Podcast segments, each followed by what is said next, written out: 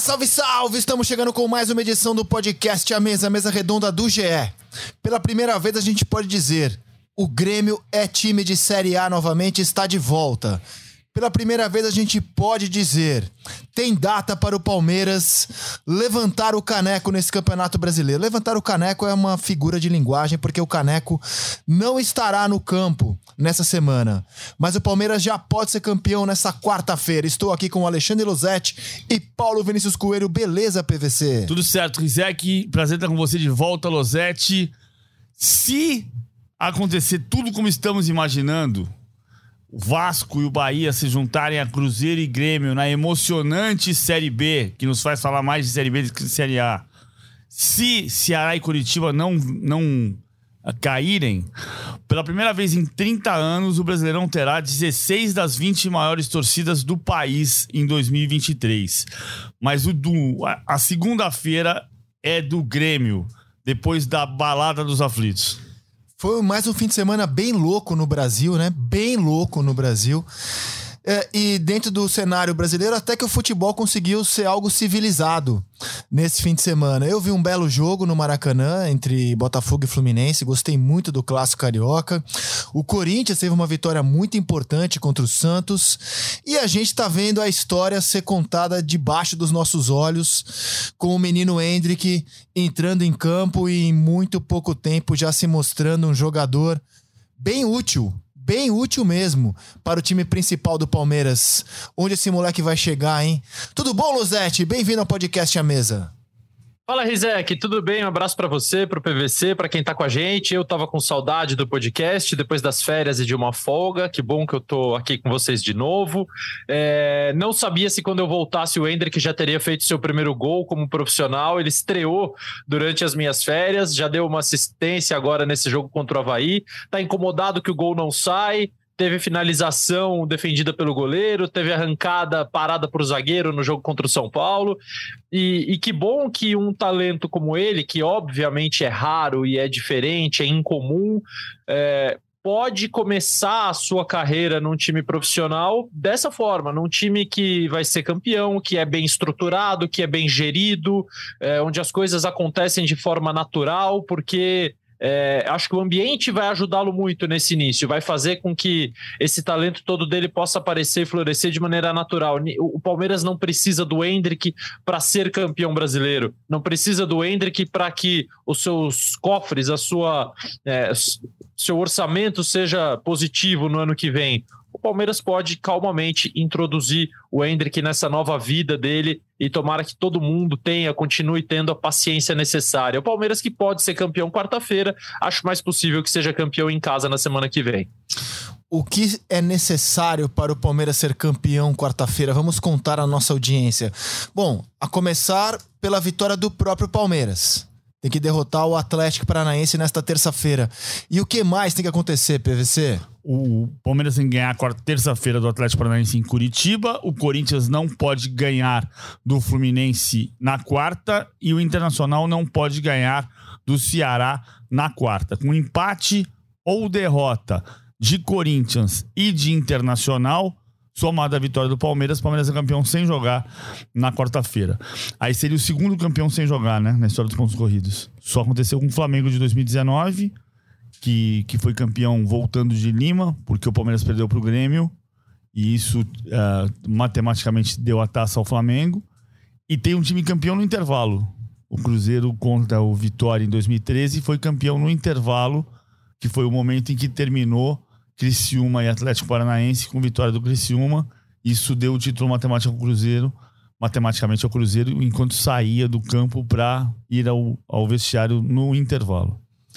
É, mais uma figura de linguagem, né? Porque o Palmeiras jogou pra caramba esse campeonato brasileiro. Pode não jogar no dia do título, mas jogou pra caramba. Tanto que, Losete, vai completar contra o Atlético Paranaense nessa terça-feira um turno sem derrota. A última derrota do Palmeiras, que só perdeu dois jogos no Campeonato Brasileiro, para Ceará na estreia e para Atlético Paranaense no, no Allianz. Amanhã, ao entrar em campo contra o Atlético Paranaense, o último time que derrotou o Palmeiras, ele vai completar um turno, meu velho, sem derrota no campeonato. São números impressionantes, é o melhor ataque, é a melhor defesa, mas o que me chama muito a atenção, e eu estava pensando depois do jogo contra o Havaí, é a estabilidade que esse time alcançou na sua formação e na sua escalação.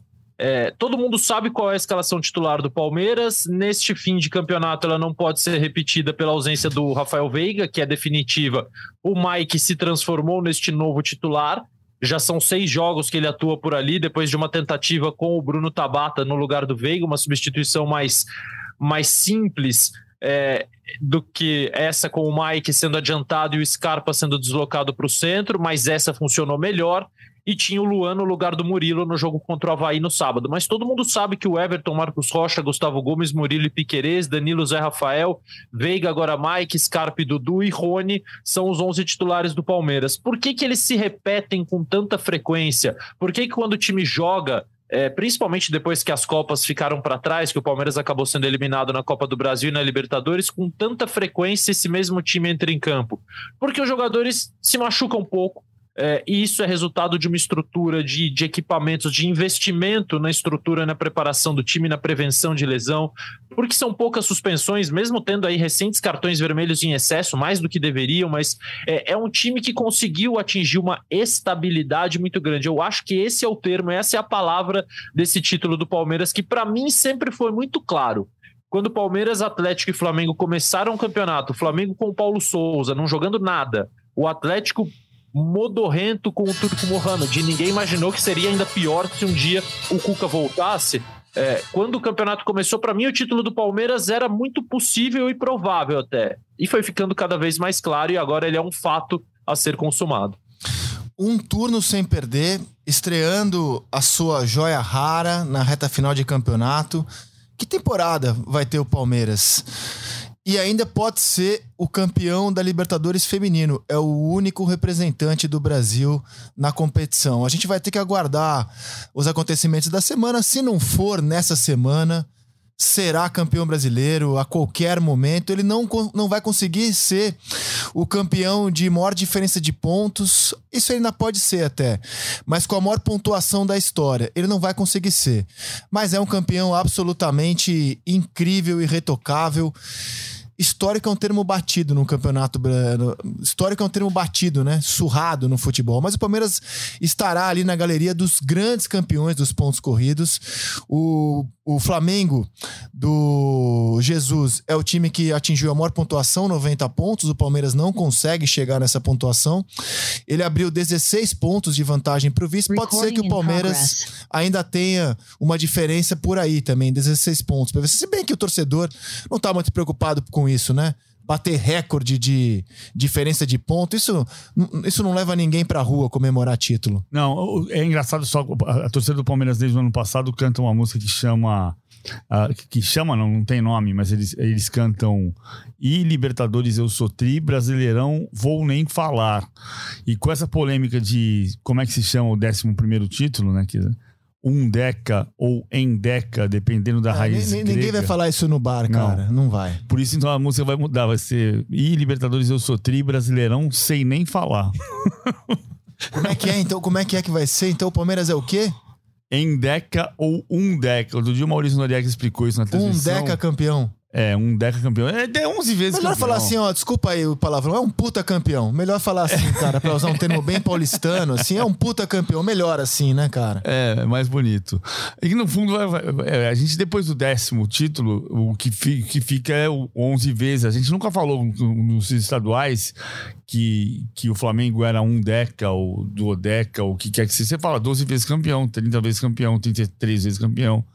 É, o Corinthians é 30 vezes campeão paulista, o Palmeiras é 23 vezes campeão paulista e assim por diante. Então, com a unificação dos títulos brasileiros, e eu já falei isso algumas vezes, eu sempre fui contra a unificação dos títulos brasileiros, mas uma vez unificado, a gente tem que contar a história do jeito que ficou oficial. Então, é, é esse o ponto. Você tem 11 títulos brasileiros, se você quiser separar, são duas Taças Brasil, dois Robertões, Uh, e seis mais um de agora, sete títulos desde que foi criado o Campeonato Nacional, com esse nome, Campeonato Nacional, em 1971.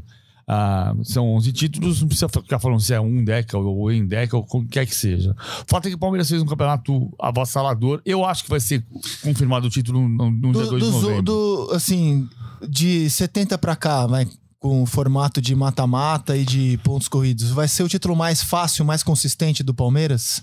O que do começo ao fim ele foi o melhor time e ninguém o abalou? Porque em 18 ele terminou muito avassalador, mas ele não começou tão não, forte, né? Ele assumiu na 27 rodada Exato. a liderança. E, e, cara, de que me lembre, bom, nos anos 70, nos anos 90, os títulos foram em mata-mata. Palmeiras tinha a academia nos anos 70 e o esquadrão da Parmalat em 93, 94.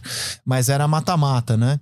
Foi, as finais foram muito tranquilas contra o Vitória em 93, contra o Corinthians em 94. Mas assim, campeão de ponto a ponta, sem contestação, perdendo só dois jogos.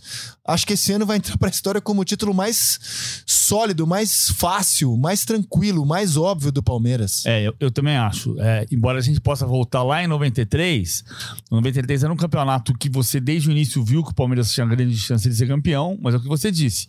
Era mata-mata e nas semifinais, eram, eram dois quadrangulares semifinais. A, a, semifinal do Palmeiras era Palmeiras, Botafogo, Remy Guarani. Palmeiras, São Paulo, Remy Guarani. E o São Paulo era campeão do mundo. Então, você. E do outro lado era Vitória, Santos, Corinthians Flamengo. Isso. Então, quando você teve. O Palmeiras empata o primeiro jogo com o São Paulo, e o segundo é o 2 a 0 que o César Sampaio faz um gol de placa no Morumbi, vem trazendo desde o campo de defesa, passa pelo Zete e faz o gol com, com um gol vazio. Ali você tem uma quase certeza de que vai ser campeão, porque o Vitória na decisão não parecia suficiente para para ameaçar. Então talvez tenha sido o título que você mais percebeu que ia ser campeão, mas era diferente, como você disse, tinha mata-mata. Palmeiras, 94 também, mas 94 a final com o Corinthians. Quando você tem Palmeiras e Corinthians, por mais que seja mais forte, o Palmeiras naquele momento era mais forte que o Corinthians, é Palmeiras e Corinthians. Então, não tem certeza. Esse título daqui foi dando mais a certeza. O de 2016 teve uma disputa ferrenha com o Flamengo. E o Santos foi vice-campeão, mas quem disputou o título com o Palmeiras e disputou foi o Flamengo. Em 2018, o São Paulo foi líder um bom período. O Palmeiras assume a liderança na 27 rodada. O Filipão assume o time na 18 rodada em sétimo lugar. E, e, e, vem galopando no segundo turno. Esse aqui não, esse aqui ele foi dando a certeza, rodada após rodada, de, assumiu a liderança pela primeira vez na oitava rodada e é líder direto desde a décima. Eu abri uma latinha aqui. De água. É, de água, é estranho, né? Se alguém ouviu, clac, não é cerveja, não. Até porque não bebo cerveja. Nada contra. Mas é, é latinha. É de estranho beber uma água na latinha. Né? Lata d'água na cabeça. Mas tá rolando, tá rolando. Bom, é... super campeão Palmeiras. É questão de tempo. Campeão merecidíssimo. Acho que vai ser dia 2 de novembro contra o Fortaleza e vai ser mais legal se for dia 2 de novembro contra o Fortaleza, porque você terá às 4 da tarde do feriado Palmeiras e Fortaleza no Allianz Parque, Interna América Internacional no Independência. Então você tem a, a simultaneidade para dar um pouco mais de dramaticidade, no jogo do título. Nesse contexto, eu nem vou dar um peso muito grande ao tropeço do Inter contra o Coritiba jogou fora de casa contra um time que tá brigando contra o rebaixamento. É cruel cobrar nesse momento que o Inter vença todos os seus jogos, né? O Inter, eh, porque assim, o título já, já, é, já tá na mão do Palmeiras. O que aconteceu ontem, para mim, é, é normal. Não, eu vejo assim, pelo menos. E você, Losetti, não dá para cobrar o Inter. Poxa, tropeçou contra o Curitiba. Cara, o Inter tá fazendo um campeonato brasileiro espetacular.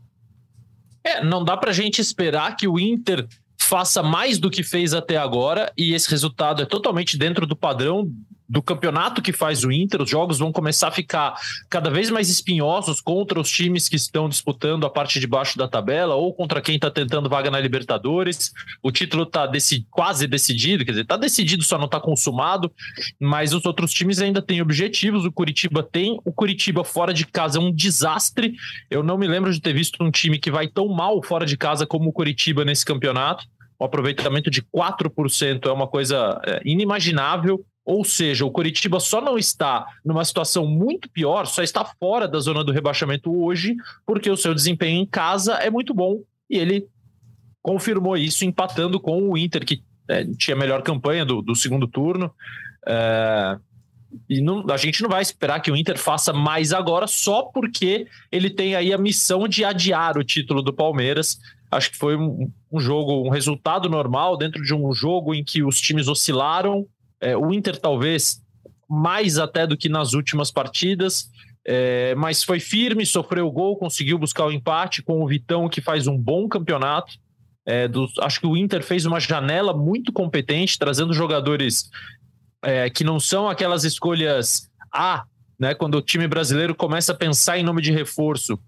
É, os jogadores que o Inter trouxe precisam ser garimpados, estudados, analisados. É preciso ver se eles vão se encaixar na ideia de jogo. Não são jogadores que vão é, chegar a um clube e o time vai se adaptar a eles. É o contrário, e todos eles, ou pelo menos a grande maioria deles, aí de alguma forma é, vem colaborando muito, vem contribuindo muito para essa campanha excelente do Inter. E vai, vai terminar é, seja em segundo, seja em terceiro, com uma campanha excelente, com uma ótima recuperação e uma recuperação pessoal, eu vejo do Mano Menezes, né? Que volta a fazer um trabalho é, como a gente espera que ele faça sempre, porque ele se destacou como um grande treinador do futebol brasileiro. A gente começou a se ver sem opções no futebol brasileiro de treinador, poucos caras daqui se destacando, brigando pelos principais títulos, e acho que esse campeonato marca uma retomada. Tomara que seja uma retomada da carreira do Mano, que, que tem muita qualidade, sempre mostrou isso e volta agora a fazer um trabalho à altura. Você acha que o Mano se coloca na sucessão como nome viável possível na sucessão do título, Zete? Eu acho que o que pesa contra o Mano é a primeira passagem dele na seleção muito. Não, não vou nem dizer muito ruim, mas não, não se concluiu. Né? Foi uma passagem que foi interrompida no meio, num bom momento, quando ele vinha, talvez no seu melhor momento como técnico da seleção, encontrando soluções, com o Neymar jogando como um falso 9 mais adiantado, é... e aquela demissão esquisita depois daquele super clássico das Américas na Bomboneira no final de 2012, para o Felipão retomar em 2013. É... Mas eu enfim, não sei se, se prescreveu essa passagem, a CBF mudou tanto de lá para cá. É, não sei se uma entidade que teve desde então quatro presidentes saindo ou por renúncia, é, ou por corrupção, ou por assédio, ela tem é, como chegar e dizer: não, um treinador que já passou por aqui não, não serve mais, sendo que ele só caiu por, por resultados, por uma avaliação que eu nem sei se na época foi bem feita. Eu acho que ele se coloca assim, Rizek, porque as opções são, são escassas. Talvez isso jogue contra ele. Talvez seja um fator que o coloque atrás de outros nomes é, que não passaram pela seleção ainda. Eu continuo vendo o Dorival Júnior como uma possibilidade muito grande pelos títulos que o Flamengo, pelo título que ganhou e pelo título que pode ganhar. Mas é, é aí vou voltar duas semanas no tempo quando a gente falava aquilo, Zé, você não tava. É, é, é, é, inacreditável o futebol brasileiro, que é o, o futebol em que se o Dorival Júnior ganha a Copa do Brasil e a Libertadores, ele é técnico da seleção. E se ele perde um dos dois, ele não é técnico do Flamengo. É, não, Eu acho também. Não pode ser assim. Até porque, é, por incrível que pareça, ele, sa é, o, ele saiu um pouco chamuscado do título da Copa do Brasil. Muito torcedor do Flamengo entende que o time não poderia ter oferecido tanto, tantas oportunidades ao Corinthians no segundo tempo. Então, se o Flamengo não for campeão da Libertadores, eu acredito que vai ter uma reação até no próprio clube com o Dorival. Mas já que o Losetti falou do Neymar, eu queria falar um pouco sobre essa semana que a gente está em, em reta final de eleição. Como democrata que sou, eu defendo que atletas, advogados, garis, quem quisesse posicionar politicamente, quem pudesse posicionar politicamente, não há nenhuma restrição que um jogador de futebol tenha nesse momento. Até onde se saiba, a CBF não proibiu nenhum jogador da seleção de se manifestar, nem a comissão técnica, até onde eu saiba, pelo menos. Se alguém tiver informação em contrário, que me diga, por favor. Então, o Neymar, ao entrar na campanha do atual presidente Jair Bolsonaro, desde a reta final do primeiro turno, e agora fazendo uma live com ele, ele está exercendo o direito democrático dele de escolher um candidato e apoiar o candidato dele. Como é também direito democrático das pessoas debaterem a posição dos outros. Né? Estamos numa democracia que tudo se debate sem problemas. Só faço uma ressalva quando ele diz que vai dedicar o primeiro gol dele na Copa, e eu espero que ele faça muitos, ao atual presidente, a gente não sabe se durante a Copa ele, ele será o futuro presidente ou o futuro ex-presidente, é, inegavelmente, aquela expectativa que muitos tinham de que a Copa seria um fator de união nacional depois de uma eleição de tanta divisão, isso não vai acontecer. inegavelmente, se você for pegar. Uh, uh, porque assim, são dois candidatos muito odiados pelo outro lado, né? Então, uh, se alguém falasse também que ia dedicar o primeiro gol ao Lula, ia ser a mesma coisa. É, aquela aquele ideal, aquele desejo de que a Copa vai unir os brasileiros em prol de um objetivo comum, eu acho que não vai acontecer por causa da política. É, sinceramente, eu acho que não vai acontecer. É o único, único comentário que eu faço sobre a participação do Neymar, que reitero aqui é legítima. Ele apoia quem ele quiser. Estamos em uma democracia. Viva a democracia, inclusive, que a gente possa continuar é, demonstrando as nossas preferências políticas sem que a gente corra risco por causa disso porque isso é importantíssimo que as pessoas sejam livres e seguras para apoiar quem elas quiserem ou não apoiar ninguém. Só acho que aquela aquela imaginação, aquela coisa linda de que a Copa vai unir o país, sinceramente, ela foi pro, foi pro saco nesse fim de semana. Ou eu tô sendo muito dramático aqui, PVC? A pessoa o Brasil ser campeão do mundo sem gol do Neymar? Difícil. Difícil. Difícil. Passa muito por ele a missão Passa. do Hexa. Eu acho assim, eu, eu, eu, lamento que a gente misture essas coisas. Eu acho importante a gente recuperar. Uh, o, o, Neymar acaba subindo um pouco o tom e entrando mais na campanha em função dele ter ficado magoado com a declaração do, do candidato Lula. E o Lula foi. Você pega só um pedaço da declaração, é diferente de você ver a declaração inteira. A pergunta para o Lula foi assim. Uh, você tá, ficou chateado de o, Neymar, de, de o Neymar declarar apoio ao Bolsonaro? E o Lula responde: Não, é, Primeiro ele não entende, né, o porquê é. da pergunta no podcast Flow. É. Eu tava assistindo a entrevista, ele, ele não entende.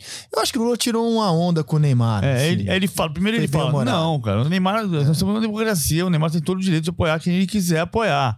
E na sequência ele brinca e diz assim, talvez ele, que ele tenha medo de não saber quanto dinheiro ele foi perdoado no imposto de renda.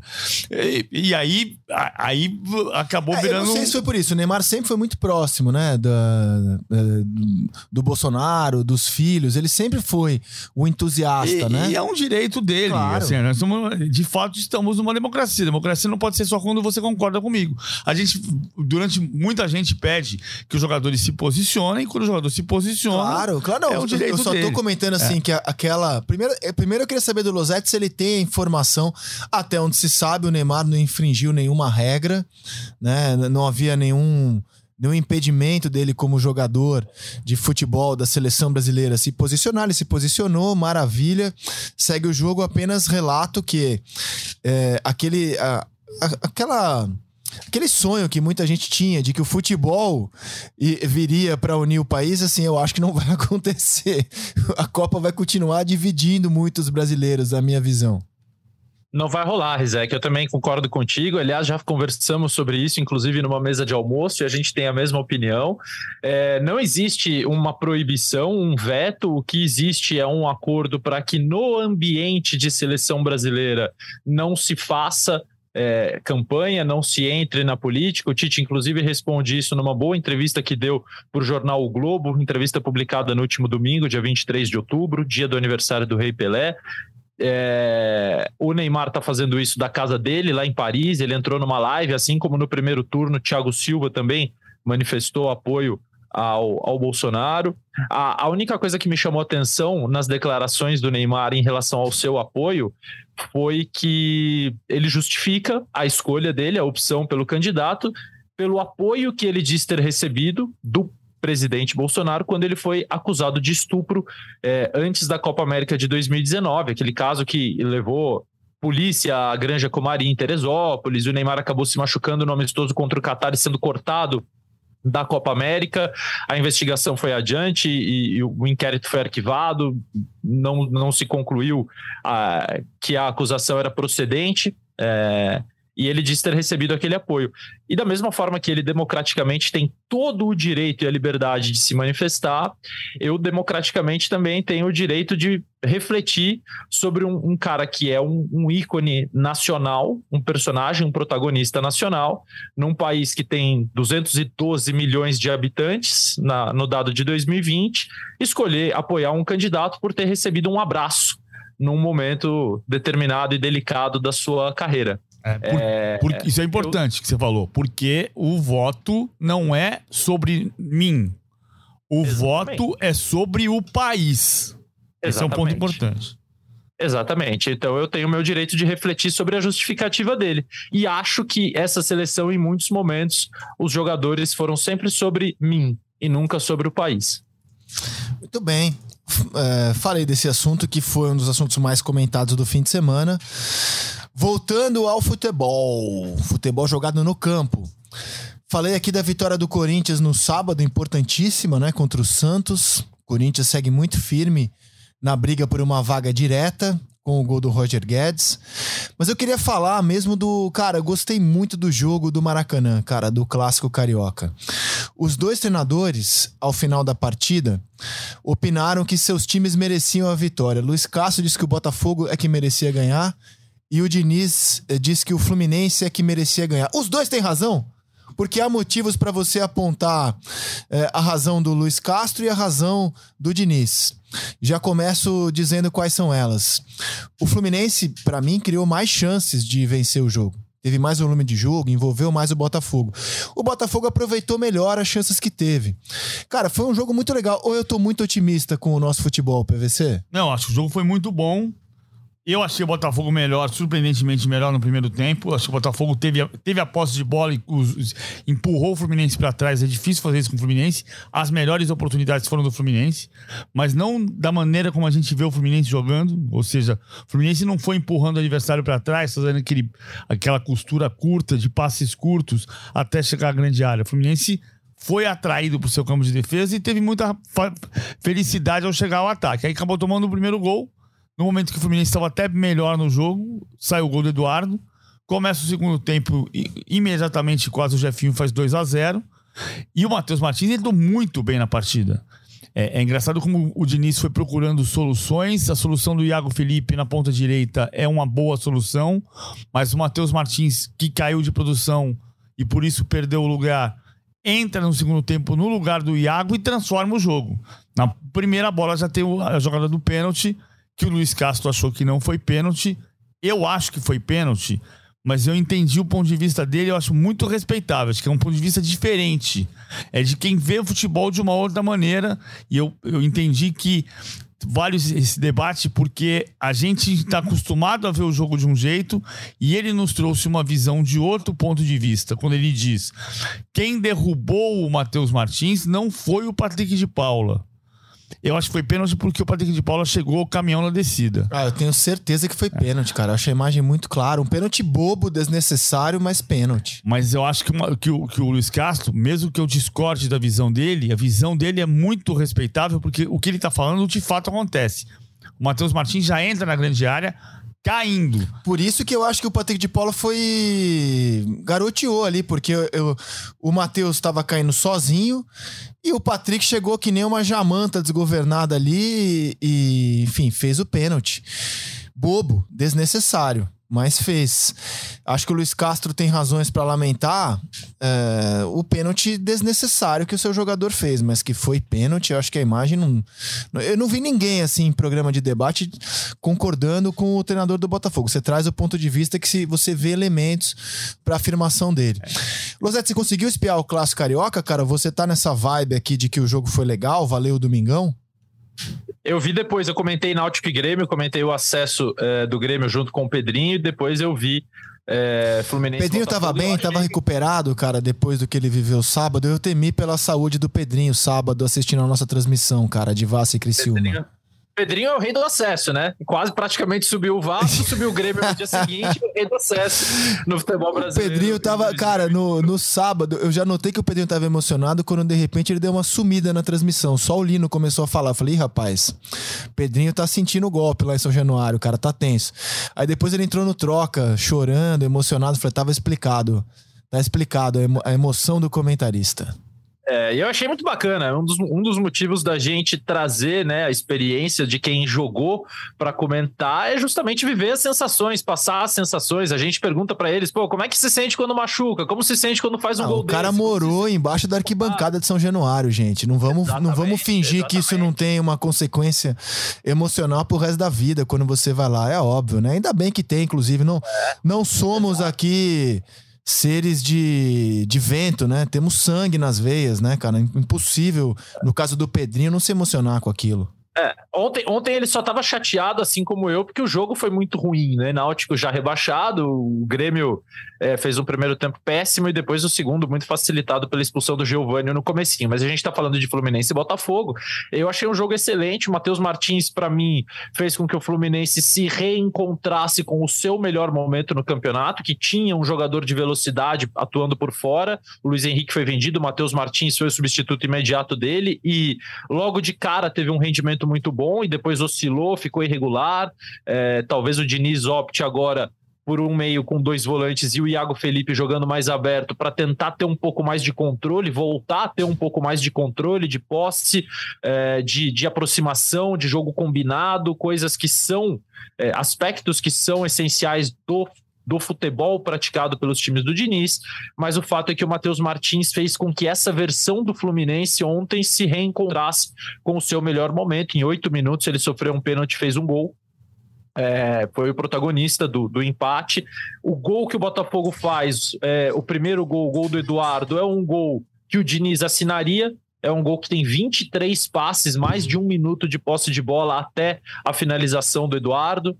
Né? Então, um jogo bem agradável. Eu, eu, eu fico muito feliz de ver times que não serão campeões agora, neste ano, times que não estão disputando o título, times que não são considerados os grandes favoritos da temporada, praticando um bom futebol. Porque eu sempre achei e, e, cada vez mais acho que a prática do bom futebol não está apenas ligada ao orçamento ah, você precisa ter os melhores jogadores para praticar um bom futebol. É, o futebol europeu mostra para gente há anos que não é bem assim, e o futebol brasileiro usava isso como muleta para aliviar a exigência interna, até mesmo, sobre o rendimento, exigência dos treinadores, exigência dos departamentos de futebol. Ah, não, a gente não joga bem porque o, o, time A é rico, nós não somos ricos. Não, você pode até não ser campeão, mas é possível jogar bem. E esse ano tem times que não são os favoritos, que não serão campeões jogando bem. O Botafogo chegou a esse estágio e o Fluminense a gente já falou muitas vezes. Fluminense hoje é o quinto colocado com 55 pontos. Ele tem quatro de vantagem sobre o Atlético Paranaense, que é o sexto. Ou seja, o Fluminense está bem encaminhado para brigar por uma vaga direta na Libertadores. E aí, cara, vai, vão surgir os comentários que já tô vendo aqui a colar. Ah, mais um time do Diniz que na reta final cai. Ou seja, o Diniz, ele é tão comentado nas derrotas e, na, e nas vitórias que ele paga o preço da expectativa que o bom trabalho dele cria com o São Paulo em 2020 e o Fluminense agora, de times que a gente não esperava que fossem brigar pelo título, e tanto o São Paulo brigou como nesse ano o Fluminense chegou a brigar pelo título também. Aí o time não, não segura aquela batida que era irreal para a qualidade da equipe, ele cai em algum momento, as coisas se ajustam, mas termina numa posição muito boa o campeonato, e aí o, o Diniz paga um preço. A culpa é do técnico, o time dele cai.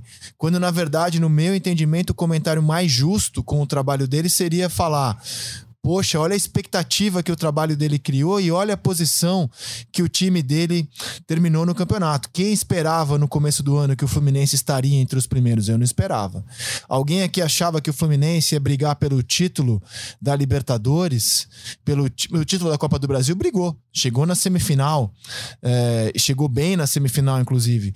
Mas alguém achava que o Fluminense brigaria pelo título brasileiro?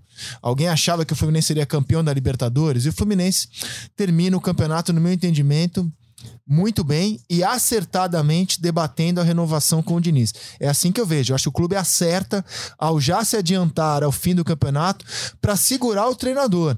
Eu, eu, acho que o Fluminense faz muito bem nisso. E você, PVC? Eu também acho, até porque, digamos, se o Vitor Pereira não fica, o Diniz é uma opção. Claro. É, nesse se momento. O, se o Mano, se o Dorival é chamado para a seleção, exatamente. Não, é, você tem que ter, o Fluminense tem que tentar fazer prosseguir um trabalho que tem bons resultados. Você não pode ser refém do próprio sucesso. E aí você está dizendo com outras palavras, né? O Diniz acaba sendo refém do próprio sucesso porque ele consegue uma campanha superior à expectativa. E aí você fala: ah, mas ele não ganhou o campeonato, ele não foi vice-campeão, ele não foi terceiro lugar. Ele está em quinto lugar, está classificando para a fase de grupos da Libertadores, que é cumprir o objetivo do Fluminense. Pô, é. Terminar a temporada campeão carioca em cima do Flamengo, vaga direto na Libertadores. E vou além com futebol legal de ver, cara. Assim, o, o Fluminense vi, uh, o futebol não é só título, é também sobre a experiência é, de você assistir ao seu time jogar. E a experiência de ver o Fluminense jogar esse ano foi legal pra caramba. É, só a lembrança de que o título estadual, que foi muito importante pro Fluminense, foi com o Abel ainda, né? Verdade. Não, tô falando do clube, né? Sim, o clube. O clube. O clube voltou a ser campeão. É, esse ano. Aí, foi, cara, deu orgulho. O Fluminense chegou a jogar em algum momento é, um futebol que a gente dizia era o melhor futebol do Brasil. Com, com o Diniz. Sim. Com o Abel, sem ter a mesma qualidade, foi a maior sequência de vitórias, 13 desde 13. 1919. Desde 1919, o Fluminense não tinha uma sequência de vitórias assim. Desde 2012 não ganhava um título, tirando a primeira liga falecida. O torneio não existe mais, você ganhou o título, mas não tem importância nenhuma. Então, eu acho que Botafogo, Botafogo e Fluminense mostraram ontem, cara, que se eles continuarem apostando nos seus treinadores, nos seus elencos, nos seus principais jogadores, no seu modelo de jogo e trouxerem alguns reforços pontuais para o ano que vem, o, o, time do ano que vem vai ser melhor do que o desse ano. Se os clubes continuarem apostando nessa evolução. Pô, o Botafogo, cara, é assim, ó, eu não lembrava do Adrielson aqui no futebol brasileiro. Ele fez de novo um grande jogo, cara. Com a seleção sub-15 seleção sub-17. É, eu não lembrava. Ele fez de novo um grande jogo. É um. Ele é um belíssimo zagueiro. Curioso foi ele sair do esporte pro Alvazel, né? Por, por, por, por Oriente Médio. E, e, o Botafogo teve a percepção, a ideia de ir buscar um jogador. O Botafogo fez um bom segundo mercado, que na verdade mesmo é o primeiro mercado da SAF. É porque você começou um time. Uma, um, semanas depois de assinar a SAF, começa o Campeonato Brasileiro. Então você tem o elenco ali da emergência no primeiro turno. Aí o, prim a, o primeiro mercado do Botafogo é o que resulta no terceiro time do ano, o segundo time do, do Brasileirão, que é o time do segundo turno. Que agora já tem Tiquinho Soares, já tem Marcelo Luiz Castro, tem toda a razão quando ele observa que grande parte da, do país não conhecia o Tiquinho e é uma vergonha para nós, porque o Tiquinho foi goleador do Porto em 2020, 2019. É, é, é, uma vergonha muita gente não conhecer o Tiquinho Soares. É, é olhar só para o futebol doméstico. O Tiquinho é muito bom jogador. Ah, eu entrevistei o Tiquinho só para tirar. Sair, eu, eu, eu, me esquivar dessa, dessa, dessa crítica do Luiz Castro. Eu entrevistei o Tiquinho ah, com um, um favor do Deco, que trabalha com o Tiquinho, no, um pouquinho antes da pandemia, ou durante a pandemia porque ele tinha feito uma temporada no Porto extraordinária. E ele, depois de Vitória de Guimarães, depois, depois rodou, circulou antes de voltar para o Brasil. Mas é o, é o, primeiro mercado e o mercado do ano que vem vai ser forte. Vai completar com mais quatro, mais cinco, mais seis jogadores. O, o campeonato do ano que vem vai ser, vai ser muito difícil, porque vai ter equipes com mais investimento, como Botafogo, como Bahia, como o Vasco, que ainda não vai estar com um time competitivo para ganhar o brasileiro, mas vai ter um time mais, mais, mais coeso, mais forte, um elenco mais forte pelo investimento. Vai ser muito o bom o campeonato de 2023. O Grêmio. O Grêmio tem a questão da, da eleição, né? Ver o que vai acontecer com a eleição. O PVC, sabe como eu conheci o Tiquinho Soares ou não? Não. Em 2017, eu era setorista da seleção brasileira no GE e fui fazer uma entrevista com o Tite antes de amistosos na Austrália, contra a Argentina e a própria seleção da Austrália. E ele, naquela época, já estava numa busca por um centroavante de características diferentes das de Gabriel Jesus e Roberto Firmino. E ele me disse: eu eu fui observar e eu não fui, mas eu pedi para olharem o Tiquinho Soares. E aquilo me eu, eu fiquei em choque, porque eu aí admito a minha ignorância. Até então, eu até sabia que o jogador existia, mas não a esse ponto de ser observado pela comissão técnica da seleção.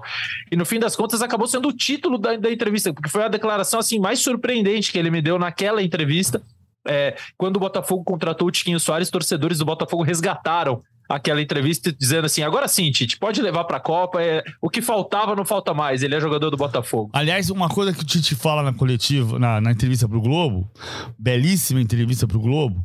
Ele fala muita coisa importante, mas um detalhe que está na última linha, na última resposta, eu acho é, fundamental para a CBF ter na cabeça e para a gente ter como cobrança. Quando ele diz: gostaria que fosse mantida a estrutura de alto nível porque a passagem do Tite pela seleção nos últimos seis anos, ela muda a, o, o, enfoque do técnico da seleção e aquela frase gasta que a gente dizia, que técnico da seleção é muito fácil que trabalha uma vez por mês. A comissão técnica da seleção brasileira trabalha todos os dias. Todos os dias. É só você ir no segundo andar, Rosete, do prédio da CBF na Avenida Luiz Carlos Prestes, na Barra da Tijuca, que você vai ver como tem uma estrutura que funciona todos os dias. Se você não tiver curiosidade, passa só na portaria e pergunta quando o Tite chega ali, que todo dia às nove da manhã ele passa pela portaria da CBF. Se não é nove, é nove cinco, nove dez, como um trabalhador comum. Ali você tem um centro de conhecimento de futebol com vídeos gravados e gente assistindo o jogo todo dia, vendo, revendo, procurando. É por isso que você sabe quem é o Chiquinho Soares no prédio da CBF. E é por isso que você descobre o Rafinha. E surpreende muita gente que achava que o Rafinha não era jogador para ser convocado quando estava no Leeds United. É porque você tá vendo o jogo o tempo inteiro. E aí eu volto a dizer, é, lembrar do Tele Santana. O Tele Santana dizia que no jogo que você acha que não tem nada, é quando você descobre alguma coisa. Você descobre um jogador, você descobre uma jogada, você descobre. Uma... E isso está sendo feito dentro da CBF e não pode se perder. Trabalho de comissão técnica da seleção é todo dia olhando o futebol do mundo inteiro. Bom, vamos falar agora da Série B. É... a gente tem o Cruzeiro campeão, o Grêmio já matematicamente como um time de Série A no que vem. O Vasco quase. O Vasco precisa de dois empates em casa contra o Sampaio Correia e contra o Ituano uma vitória.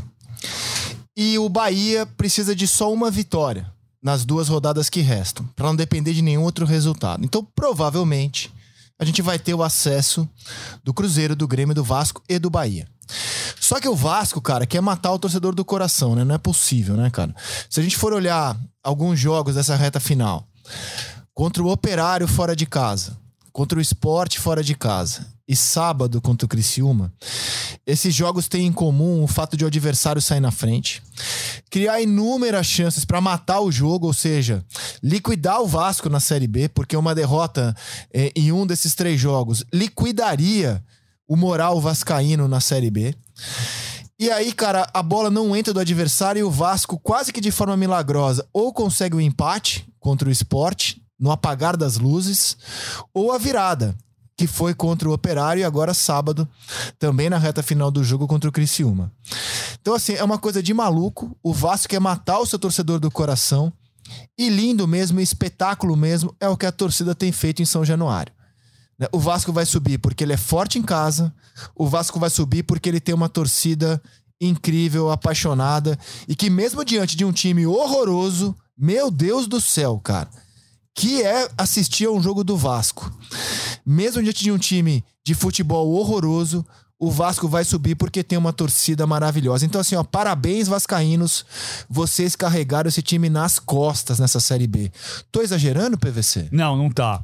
Ah, o Vasco tem uma outra coisa para matar do coração, que é, assim como o Palmeiras na Série A é sempre perseguido pelo vice-líder, né? O, o campeão provável campeão que mais enfrentou o vice-líder na campanha, porque houve um revezamento de vice-líderes.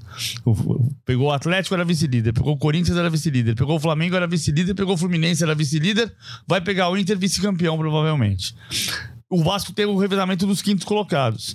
Porque o Vasco vai pegar o Londrina é quinto lugar, o Vasco vai pegar o Sport é quinto lugar, o Vasco vai pegar o Ituano na última rodada que está em quinto lugar. O Vasco está sempre pegando o time que tem esperança de entrar no grupo dos quatro. Porque esse grupo dos quatro ficou consolidado muito cedo, com Cruzeiro, Grêmio, Vasco e Bahia, ordens diferentes em determinados momentos, mas o quinto lugar sempre teve ali um olhar de que, ai, acho que vai dar. O Londrina, acho que vai dar, vai pegar o Vasco. O esporte, acho que vai dar, vai pegar o Vasco. O Ituano, acho que vai dar, vai pegar o Vasco. O Vasco tá sempre pegando esse time. E aí, ele, ele, ele, acaba tendo essa dificuldade sempre também de, de ter viradas, de ter uma tensão. Eu acho, eu gosto dessa expressão. Quem criou, na verdade, foi o Jean Odd e eu me apoderei dela. E, e que é a seguinte: São Januário, sábado à tarde, se você tivesse uma faca, você cobrar, você cortava um cubo de ar de tão rarefeito que é o ar. Você corta um cubo de ar. Se você quiser, você vende fatias de ar na arquibancada de São Januário. De tão tenso, tão duro que é o ar, o ar fica sólido. E, e isso se demonstra quando acaba o jogo no apito final, com os jogadores deitando, se abraçando. Dramática cena em São Januário do único time invicto na Série B, porque o Cruzeiro perdeu pro Guarani. Invicto em casa. Invicto em casa, é. Rapaz, e, e agora assim, ó, sem exagero, né? O Vasco vai precisar de um outro time ano que vem, né? Ele tem uma garotada boa, mas essa garotada não pode levar o Vasco ano que vem nas costas. Ela tem que ser coadjuvante, ela tem que ser, assim, protegida no ano que vem, né? O Vasco vai, vai precisar de um outro time, cara, para jogar as, as, os campeonatos ano que vem. Eu vejo assim, pelo menos. E você comentou o Grêmio, Losete. Que, que perspectiva tem o Grêmio para o ano que vem, hein?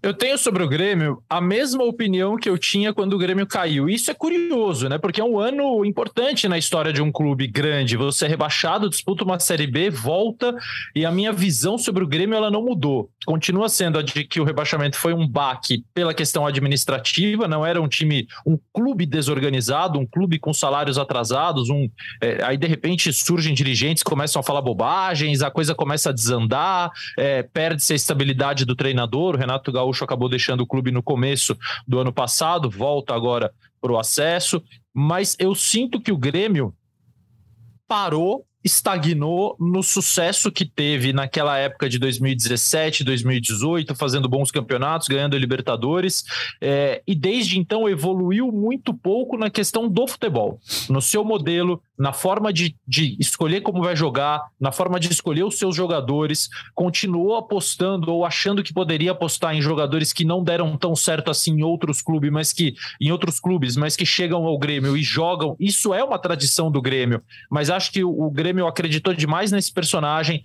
Vejo um Grêmio ainda amarrado ao protagonismo de alguns jogadores que são muito bons, mas você precisa abrir novas possibilidades com gente jovem, com outras ideias, para que o, o, futebol do Grêmio possa evoluir como está evoluindo no mundo inteiro. O Grêmio tem que acompanhar isso. E terminada a Série B, eu tenho a mesma sensação. Acho que o Grêmio precisa dar esses passos à frente em relação a, a, aos seus zagueiros, que são extraordinários, ao seu centroavante, que resolveu muito jogo que o Grêmio não jogava nada, era pior do que o adversário. Caiu uma bola na área, o Diego Souza fazia o gol e classificava o Grêmio, ou mantinha o Grêmio no G4. É, a sensação de ontem foi de um jogo atípico contra um rival rebaixado, muito, muito frágil. O Náutico, pior time da Série B, lanterna. O Grêmio teve ainda assim um primeiro tempo de dificuldades, depois no segundo ficou com 11 contra 10 e passeou, o jogo ficou muito tranquilo. Mas eu acho que o Grêmio também vai precisar de um, de um não só de um novo time, mas de um novo projeto de futebol. E só por curiosidade, amigos, vocês sabem qual é o G4 do segundo turno da Série B? Qual? Ituano, Vila Nova, Cruzeiro e Guarani. É, é, assim, é muito impressionante o segundo turno. É, esses quatro que vão subir fizeram um primeiro turno forte, mas o Grêmio é o quinto no retorno, o Vasco é o décimo e o Bahia é o décimo segundo. Muitos times melhoraram, dificultaram a vida desses, desses clubes na Série B, o que valoriza ainda mais o fato deles conseguirem se manter no G4 por tanto tempo. E o trabalho do Ituano é um negócio impressionante: 34 pontos no segundo turno, 10 vitórias, 4 empates e 3 derrotas. É um time pequeno do interior de São Paulo que demitiu seu treinador quando estava em 14 com a mesma pontuação do Náutico e efetivou o Carlos Carlos Pimentel, que era até o ano passado preparador físico, tornou-se auxiliar fixo da comissão técnica, agora virou treinador. Faz para mim, é, é, tirando do Pesolano, o melhor trabalho de um treinador nessa Série B. Então, queria aproveitar para render minha homenagem ao quinto lugar do Ituano, faltando duas rodadas. E a, o Ituano, assim, o Vasco está mais confortável, mas é importante deixar claro: o Vasco precisa ganhar o jogo do Sampaio Correia para não ter uma final contra o Ituano. Vamos lá. É, se ele empatar contra o Sampaio Correia em casa, é, na última rodada, se o Ituano derrota o Vasco e o Ituano vence o, o jogo, o Londrina nessa rodada, o Ituano sobe, o Vasco não. É, assim, o, se o, o, Vasco tem cinco gols a mais de saldo do que o Ituano. Então, se o, se o Vasco vencer, se o Vasco empatar com, com, com o Sampaio Correia e o Ituano ganhar do Londrina, o Ituano vai fazer pelo menos 1 a 0 então o, o saldo que é de 5 favorável ao Vasco cai para 4 favorável ao Vasco. Aí o Ituano vai ter que golear o Vasco na última rodada, mas o Vasco não vai estar tá com a certeza do acesso. Se o Vasco perder do Sampaio Correia, e o Vasco é o único time invicto em casa na Série B, se o Vasco perder e o Ituano ganhar, São Paulo tem uma chance remotíssima de subir, mas o, se o São Paulo empata com o Vasco, o Vasco vai para 60 pontos e o Ituano ganhando do Londrina vai a 57. O Ituano ganhando do Londrina vai fazer pelo menos um gol de saldo, a distância de 5 de saldo cai para 4 e o Ituano teria que golear o Vasco na última rodada. É, a conta então é o Vasco perder em casa do Sampaio pro Ituano subir e o Ituano derrotar o, Vasco na última rodada desde que ele derrote o Londrina sexta-feira, agora no Estádio do Café, fora de casa. Pra sacramentar, o Vasco ganha do Sampaio Correia e sobe. E aí o Ituano vai ficar com um título de consolação de, de lutar pelo quinto lugar. É. Muito bem, cara. Vamos fechando aqui o nosso podcast à mesa. Tem jogo quase todos os dias. Aliás, todos os dias dessa semana tem jogo. Menos sábado e domingo. Sábado tem final da Libertadores. Ah, é verdade. Menos domingo. É, é. menos domingo. Então, assim, a gente na sexta-feira vai falar muito da final da Libertadores, do que é a semana de campeonato brasileiros na Série A e B. E peço aqui a consideração final dos amigos para derrota do Atlético sábado contra o Bragantino. Que alerta, que sinal ruim pro Furacão visando a final de sábado contra o Flamengo, hein, Luzete? É, de fato, não, não, não foi um bom jogo. O Bragantino faz um campeonato muito sem sal, muito sem, sem tempero, muito sem nada, né? E, e surpreendentemente conseguiu fazer um bom jogo contra o Atlético, que é, jogou eu não, eu não consigo dizer se o Atlético jogou com o time que o Felipão imagina que seja o titular na final, mas certamente com a maior parte dos jogadores que estarão na final, com seu goleiro, com seus principais laterais, zagueiros, o Alex Santana que se firmou no meio-campo ao longo do segundo turno, bom reforço do Atlético Paranaense na janela, o Terans. Para mim, a dúvida é realmente se vai jogar o Pablo ou se vai jogar o Vitor Roque. É, e acho que o Felipão malandramente, como sempre fez e faz até em alguns momentos da carreira, vai levar isso até uh, os últimos instantes. Mas sim, não, não, não fez um, um, bom jogo, não me pareceu concentrado.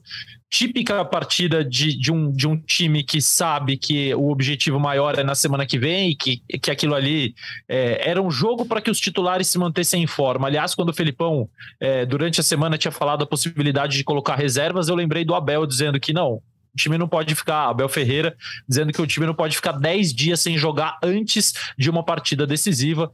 É, isso me levou a crer que o Felipão usaria de fato os titulares para manter esse ritmo para que esse time pudesse chegar em melhores condições contra o Flamengo. Não foi um bom sinal, mas acho que o jogo de sábado será completamente diferente de qualquer outra coisa que pode acontecer. Final, jogo único. É talvez em estádio vazio mais uma vez, para coroar essa decisão equivocada da Comembol, que, que vem se mostrando equivocada a cada ano, da final única na América do Sul. É, acho que vai ser um jogo muito, muito difícil, muito equilibrado, e certamente a gente vai falar mais dele na semana que vem. Espero que depois de uma semana de paz em território nacional. Paulo Vinícius Coelho. semana de paz começou na segunda-feira, né? Porque domingo é da semana passada. Então, é isso. Exato, exato. então tá bom. Ontem não conta, domingo não conta. Domingo não conta, justo. As bombas não vieram dos campos de futebol nessa vez. É verdade. Bom, domingo tem jogo. Tem um jogo mais importante para todos nós nesse país. Tem jogo. E sábado eu, o ato falho foi porque eu tava pensando na tabela do Brasileirão e tem a final da Libertadores. Ah, só um destaque final, o, o, Palmeiras chegou a 71 pontos, que é pontuação de 4 dos 16 campeões dos pontos corridos com 20 clubes. Ou seja, o Palmeiras já tem uma pontuação que fez campeões. O Flamengo de, de 2009, campeão com 67. O, o Fluminense de 2010 com 71. O Corinthians de 2011 com 71. E o Flamengo de 2020 com 71 pontos. 25% dos campeões fizeram a pontuação que o Palmeiras já tem antes de ser campeão já que a gente misturou aqui bastante hoje ele, é, eleições e futebol, quando eu fiz aquele comentário sobre a Copa Unir País, é que eu acho que esse é um peso muito grande que querem dar ao futebol, cara. O, futebol não pode ser salvação de nada no Brasil. O futebol tem que continuar sendo futebol.